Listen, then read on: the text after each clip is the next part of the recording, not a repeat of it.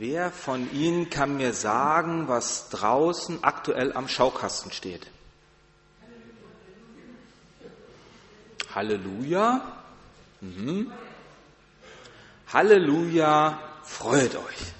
Das steht aktuell am Schaukasten. Ich finde das klasse. Miriam, dir mal rüber in den Übertragungsraum. Da ist die Kamera. Vielen Dank, dass ihr den Schaukasten immer so top aktuell gestaltet, weil genau darum geht es heute. Das ist ein Schaukasten genau auf diesen Sonntag gerichtet. Heute steht der Sonntag. Wir haben es, wer den Wochenspruch gesehen hat, über dieser Woche, jede Woche bis hin zu Ostern steht ja unter einem besonderen Namen. Da geht es heute um den lateinischen Namen Lätare. Freuet euch. Und dieser Schaukasten passt da genau hin. Lätare, freuet euch. Wem ist eigentlich gerade so richtig nach Freude? Mir übrigens auch. Super. Aber man sieht schon, nicht jedem ist so nach Freuden. Und irgendwie ist es ja auch komisch, denn wir bewegen uns ja in einer Zeit hin auf Ostern. Wir wissen, was Ostern passiert. Den Menschen, die damals in dieser Zeit vor Ostern gewesen sind, die wussten noch nicht, was Ostern auf sie zukommt, aber wir wissen, was Ostern kommt und vor allen Dingen wissen wir, was Karfreitag passiert. Und den Weg, den Jesus dort geht, den er ja auf sich genommen hat, das hat nicht viel mit Freude zu tun, denn wer von uns würde sich schon darauf freuen, wenn er heute wüsste, dass er in drei Wochen sterben muss? Also so richtig Freude ist in dieser Zeit gar nicht angesagt. Bei mir, da will ich kurz vom berichten, sieht das ganz anders aus. Ich habe vor fünf Wochen eine doch recht intensiven Eingriff an meinen Körper über mich ergehen lassen dürfen. Ich bin an der Hüfte operiert worden. Ich bin jetzt ein Mr. 6000 Dollar Man, weil ich nämlich zwei Titanhüften in mir drin habe und das hat etwa so diesen Wert. Ja? Ähm, und vor sechs Wochen, also vor fünf Wochen war die Operation und ich darf heute schon hier wieder vor Ihnen stehen. Ich bin vor einer Woche gesund geschrieben worden. Ich darf auch wieder arbeiten. Ich halte auch die 25 Minuten, die Sie jetzt mir zuhören dürfen, locker durch, wenn ich hier vorne stehe. Ich muss mich nicht hinsetzen. Mir geht es gut. Und das ist eine extreme Freude, weil ich habe in der Reha, die ich gemacht habe nach der Operation, viele Menschen kennengelernt, bei denen das nicht so gut gelaufen ist, die ganz andere Beschwerden hatten und die sehr, sehr lange und sehr langsam versuchen, in den Alltag ihres Lebens wieder zurückzukommen. Und bei mir kann ich sagen, ich danke Gott dafür, dass er da sehr, sehr gnädig mit mir ist und mir geholfen hat, wirklich wieder sehr, sehr schnell in den Alltag zurückzukommen. Tja, das ist Letare. Ich freue mich.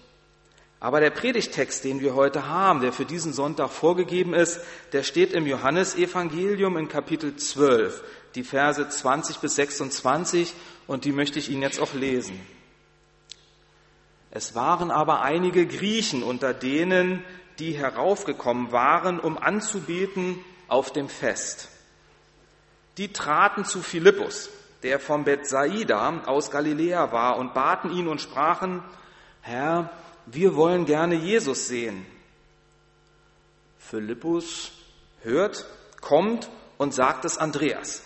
Und Philippus und Andreas sagen es Jesus weiter. Soweit, so gut.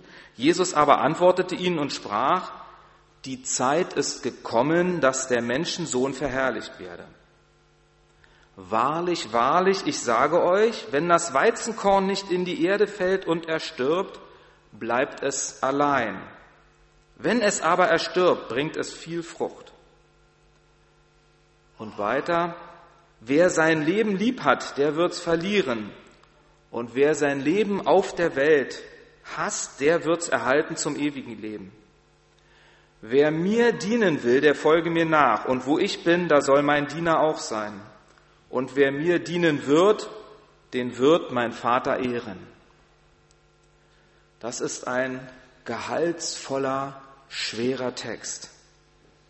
Um überhaupt an diesen Text ranzukommen, muss man sich damit beschäftigen, was ist eigentlich davor passiert. Wie kam es überhaupt, dass Griechen da waren in Israel? Was machten die da? Heute ist das üblich, dass man hin und her fliegt, ist kein Problem. Aber damals aus Griechenland nach Israel, das war eine Weltreise. Das ist so, wenn wir die Antarktis heute besuchen. War schon jemand in der Antarktis? Nein. In Jerusalem steht das Passafest bevor. Das Passafest ist ein sehr, sehr wichtiges Fest in der israelischen Geschichte. Und von überall her kommen deswegen die Menschen, um dort im Tempel dieses Fest zu feiern. Der Evangelist Johannes beschreibt den Jubel der Menge, die Jesus bei dessen Einzug in Jerusalem erhält, voller Enthusiasmus. Der König von Israel kommt. Es wird ihm Hosianna zugerufen. Halleluja. Da ist richtig Party, würden wir heute sagen. Überall im Vorfeld hat man von den Wundern gehört, die Jesus, ähm, ja, in denen Jesus aktiv gewesen ist, die er vollbracht hat. Man hat die Tempelräumung gesehen, man hat miterlebt, wie er Tote auferweckt hat. Das war, das war faszinierend. Und daneben gibt es die Pharisäer. Die gucken sich das alles so ein kleines bisschen von der Seite an. Die sind skeptisch. Die kennen das Alte Testament sehr gut. Die kennen die Geschichte Israels sehr gut. Die sind sich nicht ganz sicher, was dieser Jesus hier wirklich für eine Bedeutung hat. Sie, sie erkennen die Lage als äußerst explosiv an. Sie sehen schon, dass von Jesus etwas Bedeutendes ausgeht. Sie können nicht leugnen, dass hier Wunder geschehen sind und das wollen sie auch gar nicht wegdiskutieren. Aber ist er wirklich der Menschensohn? Ist er wirklich derjenige, dem alle Welt nachläuft? Ist er der Messias, von dem im Alten Testament geschrieben hat? Ist er derjenige? Der eine? Hier setzt nun unser Predigtext ein. Jetzt sind es also nicht nur die Juden, sondern sogar schon die Griechen, die sich brennend für Jesus interessieren. Die interessieren sich so doll dafür, sie trauen sich nicht direkt an Jesus heranzugehen. Sie fragen bei Philippus nach. Hm, Philippus klingt ein bisschen griechisch, vielleicht sehen Sie da eine Beziehung, vielleicht ist das schon eine Öffnung in die Welt hinein, dass dass das wirklich nicht nur die Israeliten betrifft, sondern dass Gott für die ganze Welt da ist. All das schwingt schon so ein kleines bisschen in dem Start dieses Textes in der Bibel mit.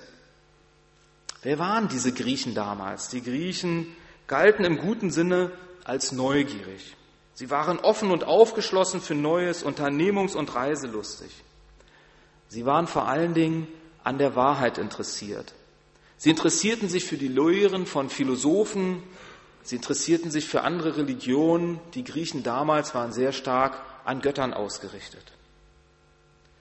Vielleicht hatten die Griechen, die schon länger im Land waren und auf Jesus zugingen, vielleicht haben sie die Tempelreinigung Jesu miterlebt, vielleicht haben sie ein Wunder schon gesehen von Jesus.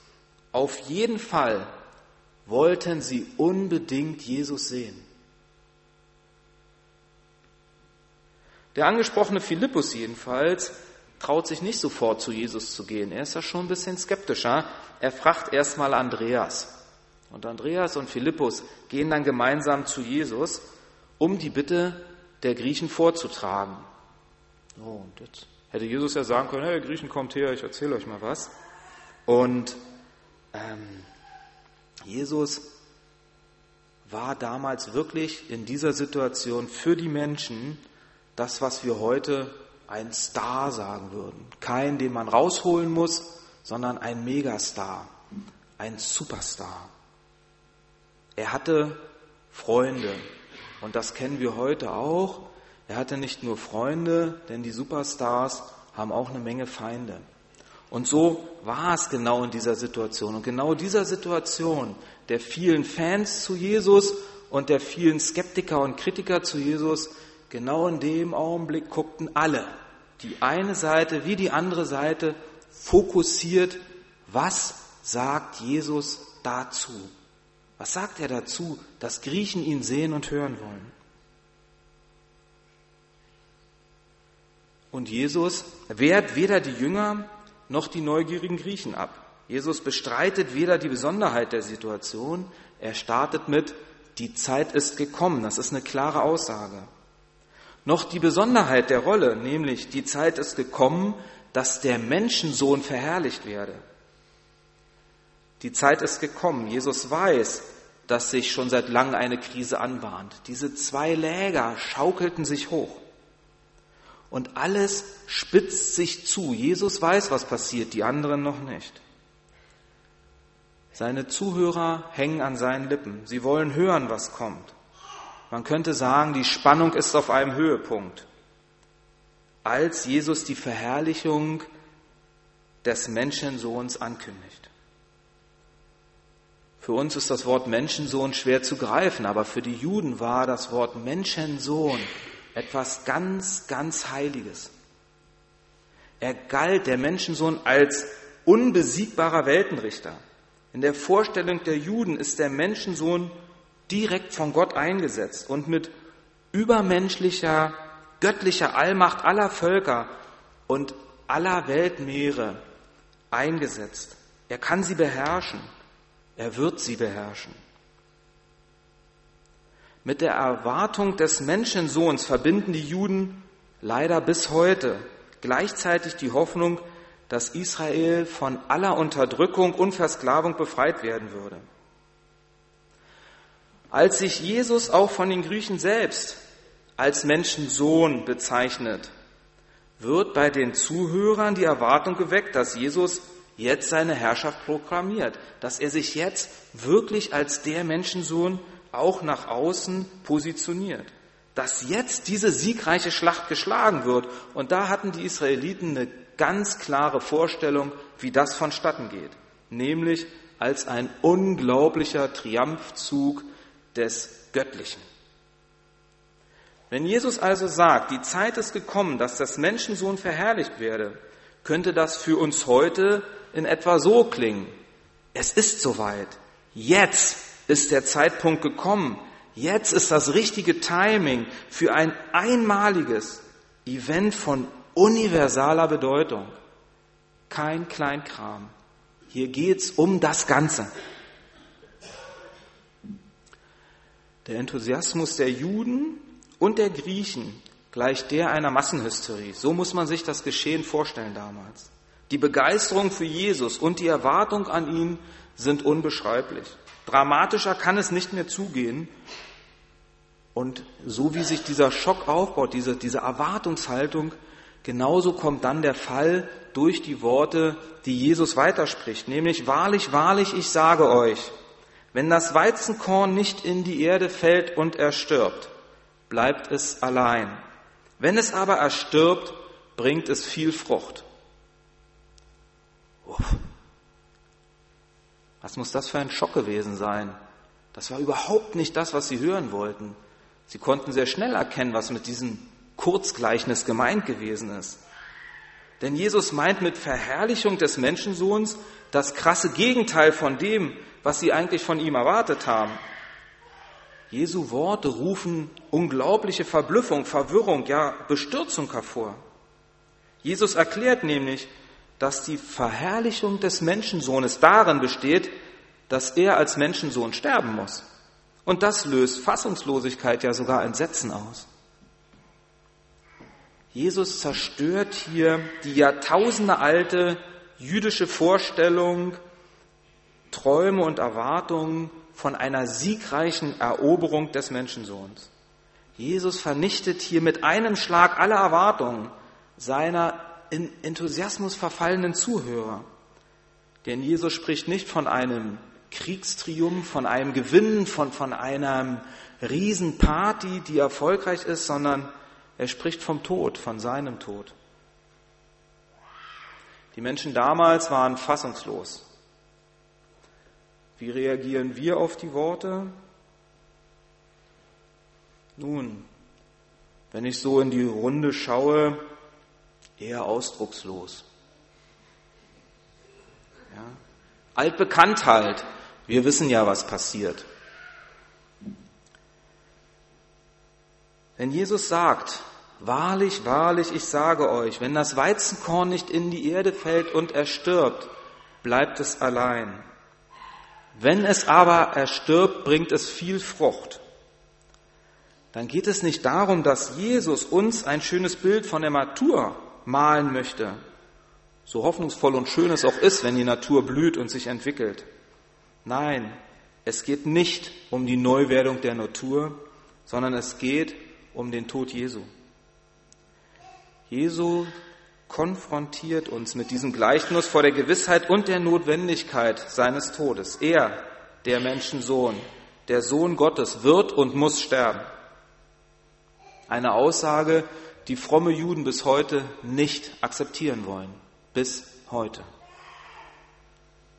Meine Wirklichkeit als Menschensohn, erklärt Jesus, wird erst in meinem Tod sichtbar. Das heißt, alles, was Jesus auf Erden gelehrt hat, was er Gutes und im wahrsten Sinne des Wortes Wunderbares getan hat, alles ist auf Jesu Tod bezogen.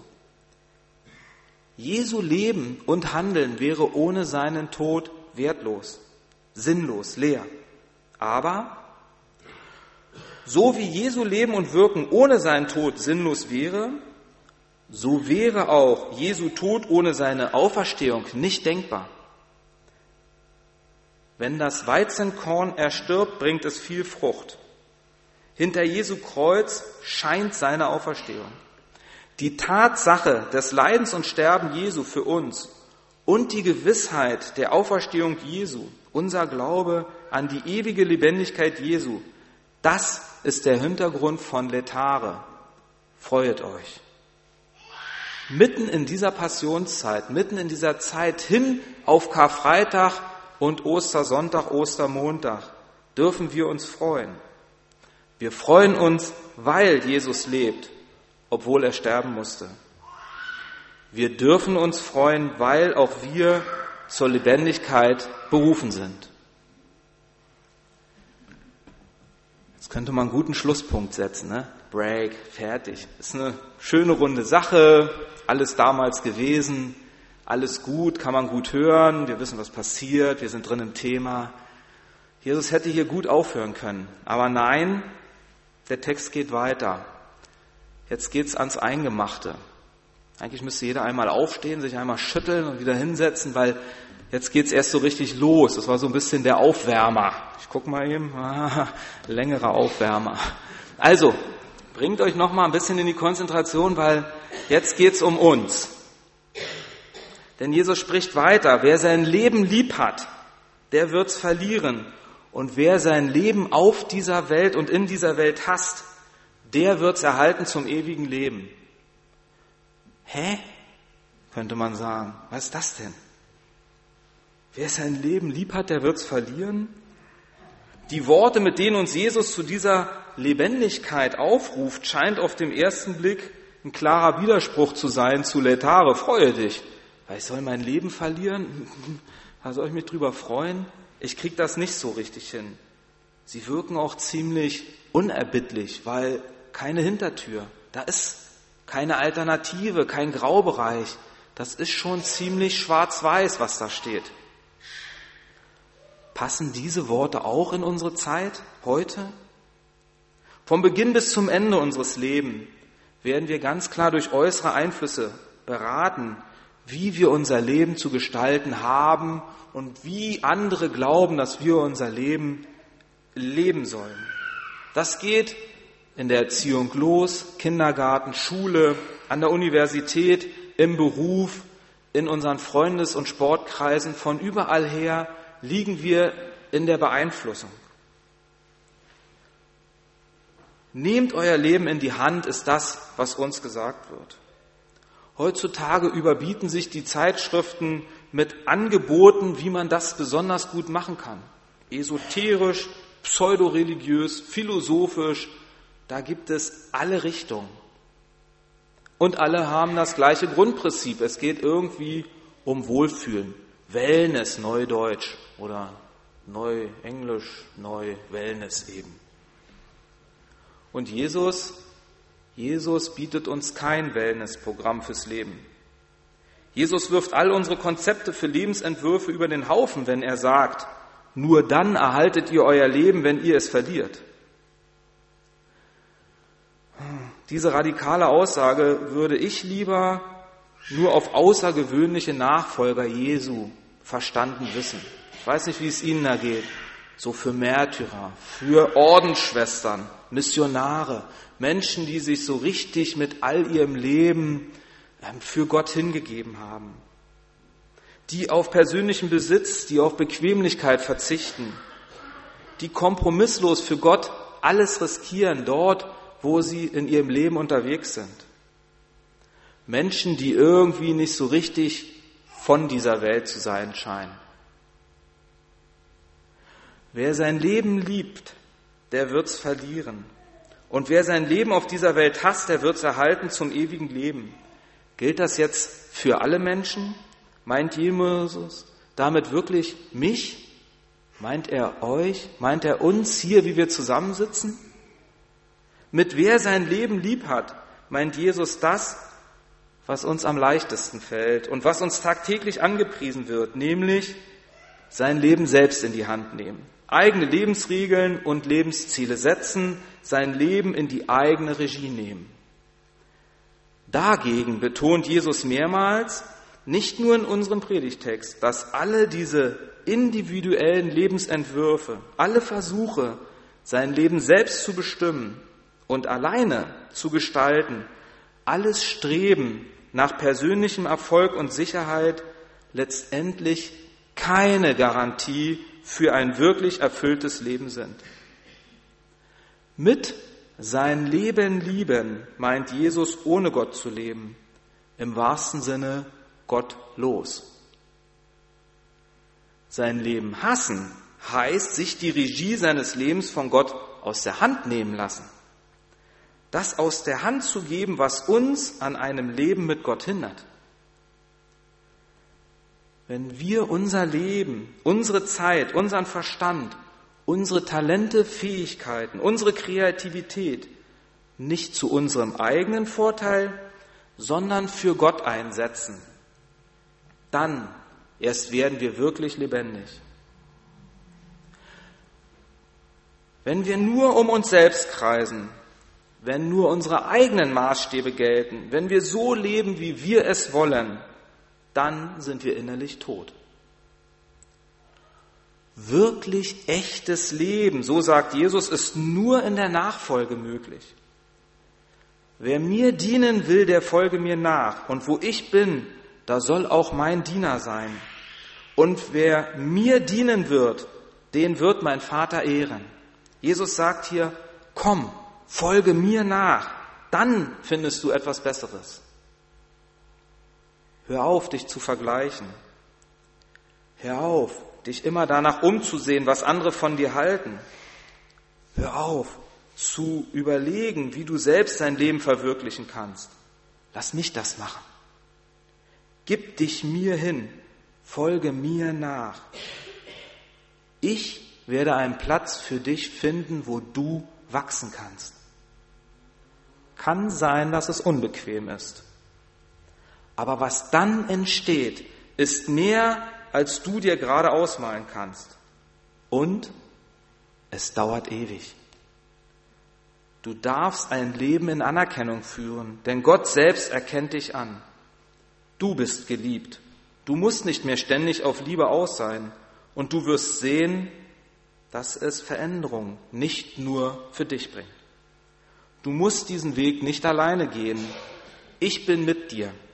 Du kannst von mir lernen. Das sagen diese zwei Zeilen. Du brauchst nicht mehr neidisch im Schwimmbad auf die anderen zu gucken, die vermeintlich besser aussehen. Du kannst dich daran freuen, dass du, so wie du bist, angenommen bist. Du kannst Frieden finden. Du brauchst dich nicht mehr hetzen lassen. Du hast den Blick frei. Du musst nicht mehr die ganze Zeit auf dich selbst gucken. Du wirst eine Freude finden, die dich nicht mehr abhängig macht von dem, was andere über dich sagen. Halleluja, sag ich dazu. Wer dieses Leben finden will, der muss Jesus nachfolgen. Jesus ist vorangegangen und Jesus verspricht, dass er mit uns sein wird. Wo mein Diener ist, da bin ich auch. Nächste tolle Zusage. Jesus hat auf weltliche Anerkennung ganz und gar verzichtet. Ihm war es wichtig, was Gott von ihm wollte. Jesus hat aus Liebe zu den Menschen gehandelt, nicht um von ihnen geliebt zu werden. Jesus will, dass wir ein Leben in Fülle haben. Er zwingt uns zu nicht. Es ist okay, wenn wir ein Weizenkorn sind. Das Korn allein ist schon faszinierend, aber es ist zu weit mehr bestimmt. Dazu braucht es allerdings eine Menge Mut. Vertrauen auf Jesus. Vor allen Dingen Vertrauen auf Jesus, ihm zu sagen, hey, verpflanze mich, mach was draus, wirf mich in die Erde, ich lass mich darauf ein. Ich bin gespannt, was du mit mir vorhast. Es ist nicht leicht, aber es lohnt sich. Kurze Anekdote aus meinem Leben. Ich selbst durfte das so erfahren und muss sagen, ich habe das erst im Nachgang verstanden und begriffen. Viele von euch, ihr wisst das, ich komme aus Berlin, ist eine große Stadt und die ist so groß, da hat man einen interessanten Lebenswandel, viele Möglichkeiten, man hat einen interessanten Freundeskreis und ich sage heute, nicht alles, was ich damals gemacht habe, war gut. Aber das habe ich damals natürlich nicht so gesehen. Jesus hat mich nach Barmstedt verpflanzt. Man kann wirklich sagen, verpflanzt von Berlin nach Barmstedt, ganz ehrlich. Andere sagen, ich gehe von Barmstedt nach Berlin. Wo ist die ganze Jugend? Die gehen überall hin. Aber wer geht von Berlin nach Barmstedt? Aber hier durfte ich meine Frau kennen und lieben lernen. Hier durfte ich zusehen, wie unsere drei Kinder aufwachsen. Hier durfte ich in dieser Gemeinde mit Jugendlichen arbeiten, ihnen von Jesus erzählen. Hier durfte Gemeinde gestaltet werden und ich durfte daran beteiligt sein. Und das ist einfach großartig. Das ist etwas, wo ich heute sage, diese Verpflanzung hat sich für mich in meinem Leben gelohnt. Und all das, was früher war, das wird mir heute und ist mir auch nochmal deutlich geworden, als ich das alles vorbereitet habe. Das Ganze wurde beerdigt, als wir beide geheiratet haben. Viele von denen, die zur Hochzeit noch da waren, haben wir danach nie wieder gesehen.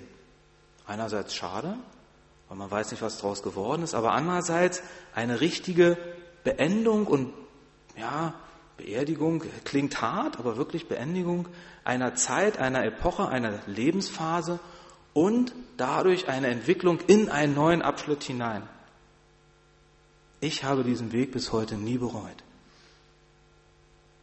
Damals war die Nachfolge für Jesus Zuhörer sicherlich buchstäblich gemeint. Folgt mir nach war möglich, weil Jesus war da. Er war real neben ihnen. Und wenn er sagt, folgt mir nach, dann konnte man ihm hinterherlaufen. Das ist heute in dieser Form für uns nicht so möglich. Wir können Jesus nicht so hinterherlaufen, wie das damals gemeint gewesen ist. Aber wenn wir heute Nachfolger Jesu sein wollen, reicht ein unverbindliches Anschauen nicht aus. Nach dem Motto, schauen wir mal, was uns Jesus so zu bieten hat. Auch ein Mitläufer zu sein genügt nicht nach dem Motto, für eine Weile kann ich ja mal reingucken in Jesu Lehre. Ja, sogar ein verehrungswürdiges Vorbild in Jesus zu sehen, ist schlichtweg zu wenig. Nachfolge bedeutet für uns heute, egal wie alt wir sind und egal wie wir uns in unserem Leben positionieren, bedeutet für uns, dass es ein Risiko ist, sein Leben dem lebendigen Jesus anzuvertrauen, mit der Gewissheit, dass er immer dabei ist. Nachfolge kann bedeuten, auf Dinge zu verzichten. Altes, Liebgewonnenes loszulassen. So wie das Weizenkorn, das gesät wird, erst einmal sterben muss, damit es zu Weizen wird.